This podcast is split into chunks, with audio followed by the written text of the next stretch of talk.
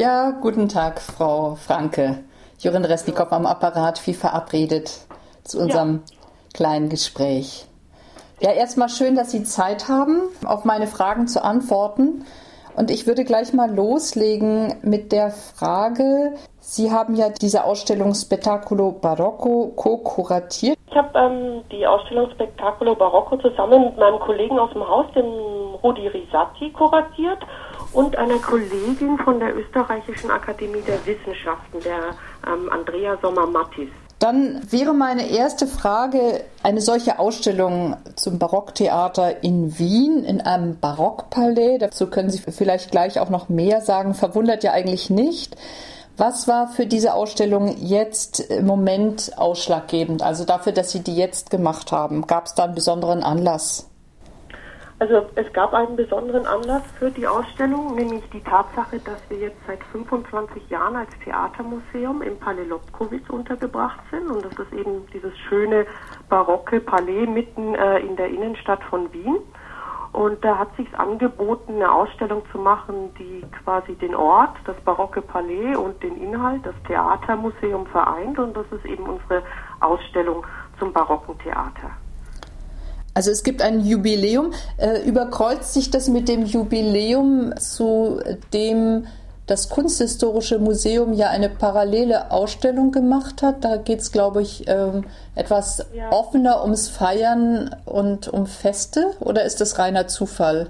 Ähm, das ist ähm, mehr oder weniger schon Zufall, weil ähm, unser Jubiläum, 25 Jahre Theatermuseum in Palais Lobkowitz, quasi im selbe Jahr fällt wie das Kunsthistorische Museum, das 125 Jahre Kunsthistorisches Museum am Maria-Theresia-Platz in dem eigens dafür errichteten Gebäude feiert. Und ähm, die haben eben ihren Fokus nicht auf ähm, Theaterfeste, sondern auf Feste feiern ganz allgemein. Also war das keine Kooperation, das könnte man nämlich aus der Ferne gesehen so denken. Ähm, wir haben schon mit dem ähm, KHM zum Teil kooperiert. Also wir haben ja auch viele Leihgaben aus dem KHM-Museumsverband, also aus der Gemäldegalerie, aus der Kunstkammer, Sammlung alter Musikinstrumente, Wagenburg und so weiter. Und ähm, wir haben auch mit der dortigen Kuratorin, der Gudrun Svoboda, ähm, gesprochen und ähm, festgestellt, dass es sehr wohl Überschneidungen gibt. Also es sind auch einige Leihgaben aus dem Theatermuseum bei der Feste Feiern Ausstellung. Aber es hat sich halt dann so ergeben, dass unser Fokus Theater sich irgendwie selbstständig ähm, besser erzählt und ähm, die Konzeption drüben im Haupthaus auch so war, dass es eben allgemeiner aufs Fest geht und über einen viel größeren Zeitraum als jetzt nur der Barock. Wenn man von außen äh, kommt, also nach Wien überhaupt und sich mit dem Thema Feierfest, Theater beschäftigt, dann scheint das so sehr nahe zu liegen. Also Wien ist irgendwie oder scheint, da können Sie mich ja gleich dann korrigieren, möglicherweise so eine Art Synonym zu sein für Barock so und so. Ich meine, in dieser Stadt mhm. ist ja einfach wenig zerstört worden, wie in vielen deutschen Städten, die vielleicht auch Barockes hatten. Aber die ganze Atmosphäre in Wien hat äh, so etwas nicht nur Barockes, sondern auch Barocktheater assoziierendes, um es mal so ganz vage zu sagen. Wie sehen Sie das als Insiderin? Also Wien an sich ist ja eine sehr ähm, theaterverliebte Stadt auch und ähm, durch die Gebäude, die sich erhalten haben, wie Sie erwähnt haben, hat sie natürlich eine spezielle Atmosphäre und äh, ja, da, da, fällt das halt ähm, zusammen, finde ich. Also dieses sich selbst inszenieren, sowohl als Stadt als auch ähm, auf der Bühne an sich. Und wie gesagt, der Wiener hat ja eine große Vorliebe für Theater und das eben bis, bis zurück in, in die Barockzeit. Und das ähm, trägt sich eben weiter fort. Also diese ganzen Paläste oder ähm, Palais, die man in Wien sieht, die sind ja auch Inszenierungen ähm, der Leute, die die errichtet und bewohnt haben. Da ließe sich jetzt von mir aus gut gleich die Frage anknüpfen, worum es in äh, der Ausstellung äh, Spettacolo Barocco genauer geht, beziehungsweise was ist Ihr Ansatz, was ist die Konzeption?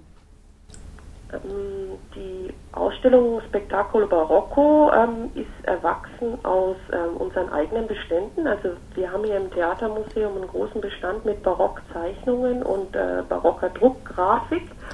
Und die wollten wir eben zu dem besonderen Anlass äh, 25 Jahre Theatermuseum ähm, präsentieren. Und ähm, dann haben wir ähm, gedacht, ja, dann machen wir wirklich eine Ausstellung ganz konkret zum Barocktheater. Und Ausgangspunkt ist der Wiener Kaiserhof ähm, zu Zeiten von äh, Leopold I., also etwa in der zweiten, äh, im letzten Drittel des äh, 17. Jahrhunderts, wo eben ähm, große Hochzeitsfeierlichkeiten stattfanden, die äh, begleitet wurden von Theaterfesten, also Aufführungen von Opern, Rossballette, ähm, äh, dramatisch inszenierte Feuerwerke und ähnliches. Und ähm, der Bogen spannt sich dann äh, bis zur Zeit von äh, Karl VI. und den ersten Regierungsjahren von Maria Theresia. Also das ist die Klammer, die unsere Barockausstellung hat. Und zwischengeschaltet zwischen dem ersten Raum und dem letzten Raum äh, zum Wienerhof sind verschiedene Kapitel, die so einen Blick noch aus über den Tellerrand von Wien hinauswerfen. Und das eine ist eben ähm, der große konkurrierende Hof in Frankreich unter Ludwig XIV. und dessen Festprogramm in Paris und in Versailles. Dann werfen wir noch einen Blick ähm, ähm, nach Italien an den Hof der Medicis, wo sich Ende des 16. Jahrhunderts eben diese höfische Festkultur ähm, herausgebildet hat. Wir machen ähm, noch ein Kapitel zum, äh, zur Commedia dell'arte und zum Karneval äh, mit dem Schwerpunkt auf das Kostüm. Ähm, wir beleuchten auch ähm, die Bühnenillusion des Barock und erklären eben die Theatermaschinerie und das Kulissensystem und die Typendekorationen, die sich da herausgebildet haben. Und das letzte ähm, noch eingeschobene Kapitel beschäftigt sich mit dem Verhältnis von Theater und Religion und in welchem Rahmen auch zum Beispiel in diesem Kontext Theater stattgefunden hat. Also etwa das Schul- und Ordenstheater der Jesuiten und Benediktiner oder auch die Aufbauten, die in Kirchen in der Passionszeit gemacht wurden mit heiligen Gräbern oder heiligen Theatern, die biblische Szenen darstellten. Und die haben sich eben auch den äh, Prinzipien des Barocktheaters äh, bedient, um da ihre äh, Glaubensbotschaft zu vermitteln. Und das wäre so ähm, die grundsätzliche Konzeption der Ausstellung. Es ist also eine historische Ausstellung zum Barocktheater. Das könnte man so resümieren. Ja, ja also es ist, es ist ähm, eine historische Ausstellung zum Barocktheater, aber wir haben auch zusätzlich hier im Haus ähm, uns eine Bühneninstallation bei uns äh, im Innenhof geleistet ähm, wo wir einen jungen ähm, Wiener Künstler, den Robert Gabris, gebeten haben, dass er eine zeitgenössische oder aktuelle Interpretation zu dem Thema liefert und der hat sich den ähm, vier Elementen gewidmet und äh, der Darstellung von Himmel und Hölle im Barock und hat ähm, Zeichnungen gefertigt, die dann in einem großen ähm, Kulissensystem bei uns im Hof zu sehen sind. Und die sind wesentlich abstrakter als die ähm, Darstellungen aus dem 16., äh, nein, aus dem 17. oder 18. Jahrhundert, die man oben in der Ausstellung findet. Und diese Bühneninstallation, die kann man dann auch begehen und die Kulissenteile verschieben und äh, selber darin agieren oder sich auch fotografieren. Also wir haben schon einen, einen Konnex zur, zur Jetztzeit geschaffen auch, weil wir eben nicht nur historisch bleiben wollten. Also gerade das Barocktheater ist ja so eine extreme Form von Totaltheater, was ja insofern auch vielleicht nicht die Großteil der Bevölkerung, aber viele Menschen fasziniert bis heute. Was ist denn das Spezifische des Barocktheaters? Also von der Bühne her ist es natürlich die Maschinerie, die am Barocktheater fasziniert. Also die, äh, das Wech der Wechsel der Bühnenbilder fand ja ähm, bei offenem Vorhang statt, vor Augen des Publikums. Und man hatte eben in der Barockzeit ein ähm, Kulissensystem entwickelt, ähm, das äh, mit äh, einem hohen ähm, mechanischen Aufwand und auch einer ziemlichen Komplexität das äh, ermöglichte, diese Bühnenbilder in Sekundenschnelle zu wechseln. Also da verwandelte sich plötzlich der Palasthof in einen Garten oder der Garten dann in die Unterwelt und das war eben wie, wie Magie für das Publikum. Und ähm, das hat man eben am offenen Vorhang gemacht und die Verwandlung war Teil des Spektakels. Also das wäre es von Seiten der, der Bühnenmaschinerie. Dann waren natürlich in der Zeit auch ähm, so Flugmaschinen, die dann Himmelserscheinungen ähm, äh, vorspiegelten, ganz beliebt. Also Göttinnen oder Götter schwebten vom Himmel herab oder es tauchte etwas aus der Versenkung auf. Also es ist ein ziemliches ähm, Theatertechnikspektakel zum einen. Und ähm, zum anderen ist es, ist es inhaltlich so, dass, dass man eben, ähm, also diese Theaterfeste oder Theateraufführungen fanden meist statt zu einem wichtigen dynastischen Ereignis, also wie eine Hochzeit oder die Geburt eines Kindes oder sogar des Thronfolgers, Geburtstag des Kaisers und ähnliches. Und diese Stücke ähm, spielten dann oft auf ähm, den Auftraggeber oder auf das Ereignis an. Also es war ähm, repräsentatives Theater, was für etwas stand. Und äh, diese mythologischen Gestalten, die sich dann auf der Bühne tummelten, die standen quasi für den Herrscher, der das Ganze in Auftrag gegeben hat. Und ähm, da geht viel um um ja, römische Geschichtsschreibung oder ähm, ähm, griechisch-antike oder römisch-antike Heldengeschichten und äh, der, der Fürst hat sich quasi selber in der Rolle der, der Hauptperson ähm, begreifen können. Und man hat diese Festlichkeiten dann oft auch in äh, Kupferstichserien festgehalten oder hat sogar richtig äh, aufwendig äh, auch gebundene Festbeschreibungen herausgebracht und hat die dann an andere Höfe verschickt, um zu demonstrieren, was das eigene Selbstverständnis ist, was der eigene ähm, auch Machtanspruch ist. Also diese Veranstaltungen waren auch sehr ja, propagandistisch. Also das Faszinierende äh, ist jedenfalls für mich, da kann man ja immer nur ein bisschen für sich selber sprechen, in einer gewissen Weise der Kontrast zwischen dem unglaublichen Aufwand, also der ja was sehr materielles, materialistisches fast hat mit dieser Faszination, die Sie gerade beschrieben haben, Dinge dann auch wirklich so illusionär zu gestalten. Das zeigt ja die Ausstellung auch im Detail. Und andererseits so dieser extremen Vergänglichkeit, die damit ja demonstriert wird, gerade wenn es eben kein gebautes Theater ist wie ein Palais oder ein Schloss, das sind ja eigentlich auch gebaute Kulissen irgendwo, sondern etwas Vergängliches ist, was dann gerade in Kupferstichen, die Sie ja auch in der Ausstellung ganz schön nochmal wieder äh, beleben, äh, festhalten kann. Das, das ist irgendwie ja eigentlich sehr unglaublich, wenn man sich das versucht so heute vor Augen zu stellen. Weshalb solch ein Gewicht, solch eine Gewichtung auf dem Fest und dem Feiern und dem Demonstrieren natürlich auch und repräsentieren, was darin liegt? Es fällt ja auf, dass das in gewissen Jahrhunderten wirklich also mit, mit einem Elan und einem Aufwand betrieben wurde, den man sich heute kaum mehr vorstellen kann. Ja, also ähm, wir sind ja auch, also der Untertitel unserer Ausstellung Triumph des Theaters sagt ja auch, wir sind ja auch als Kuratorenteam der Meinung gewesen, dass eben das Theater quasi die Ausdrucksform des Barock ist. Also es ist nicht unbedingt das, das Gemälde oder die Skulptur, sondern es ist das Theater, weil, weil da eben die verschiedenen ähm, Elemente wie Sprache, Musik, ähm, bildende Kunst in Form von Bühnenbild oder Kostümbild so zusammenwirken. Ähm, ich glaube, man, man hat ja, man hat so eine Art von Gesamtkunstwerk äh, gesucht, was, was äh, die eigenen Ansprüche ähm, widerspiegelt auf einer erhöhten Ebene. Und ähm, ähm, zum Wiener Kaiserhof lässt sich vielleicht sagen, ähm, dass äh, die die Oper auch so beliebt war, weil zum Beispiel Kaiser Leopold auch sehr ähm, musisch war, also ein Musikliebhaber, hat selber komponiert und so gesehen war, war die Oper auch ähm, äh, die für ihn äh, geeignetste ähm, Ausdrucksform im theatralen Bereich. Nun ist das ja etwas, was auch sich durch die Zeit zieht, wenn man von Frankreich nach Italien, nach Österreich schaut. Sie hatten es ja eingangs auch gesagt, ist das ja fast ein durchgängiges Element, dass die Herrscher selber sich äh, künstlerisch äh, eingegliedert haben.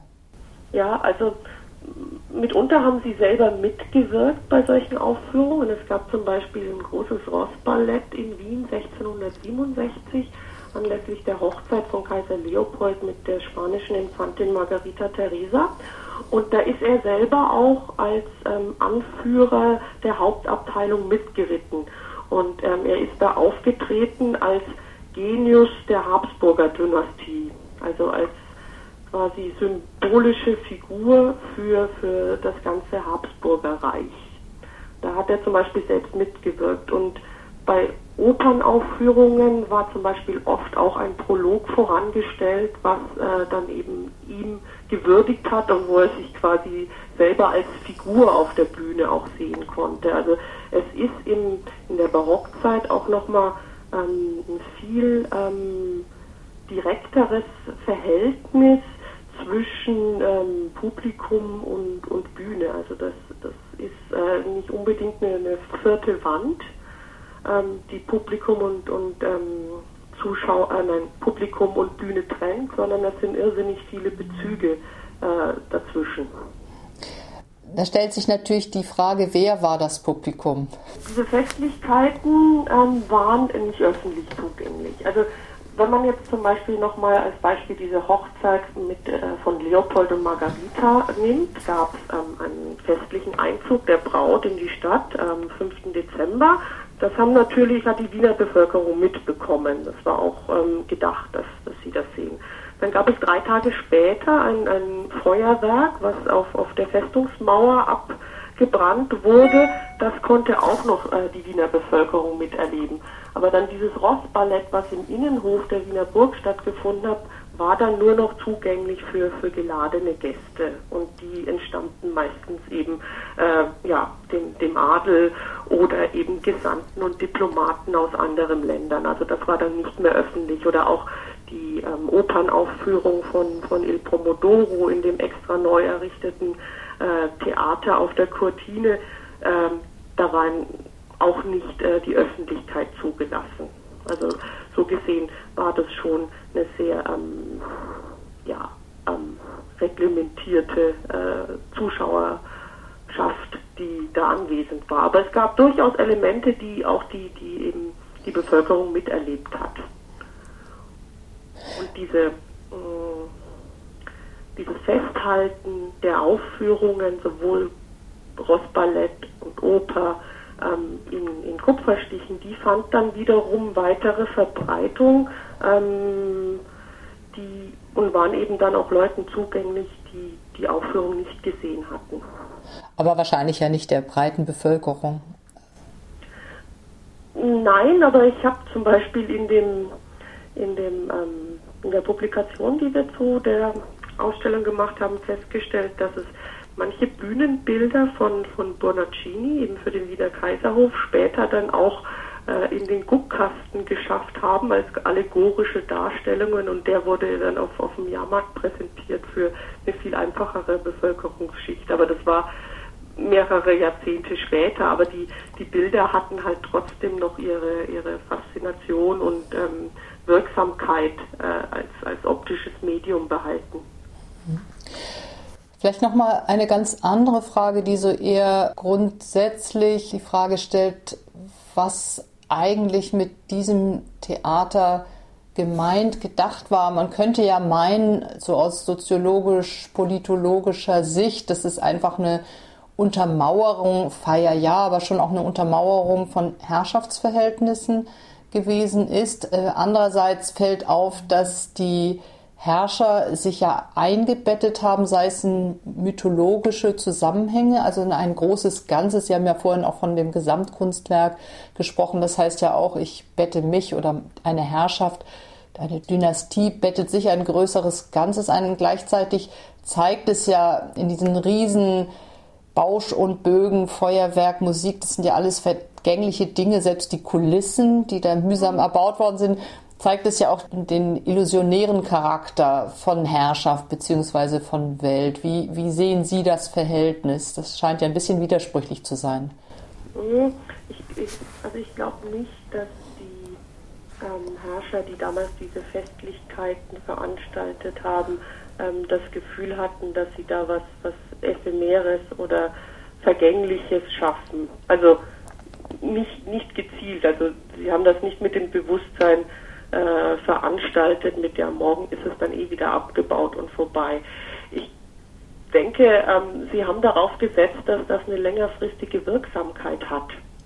Also dass, dass das weiter im, im, im Gedächtnis ähm, äh, der, der damaligen Leute hängen bleibt und dass es sich auch über, über Mundpropaganda oder auch über die, die Verbreitung dieser ähm, Festbeschreibungen und Kupferstiche länger erhält und, und seine, seine Wirksamkeit beibehält.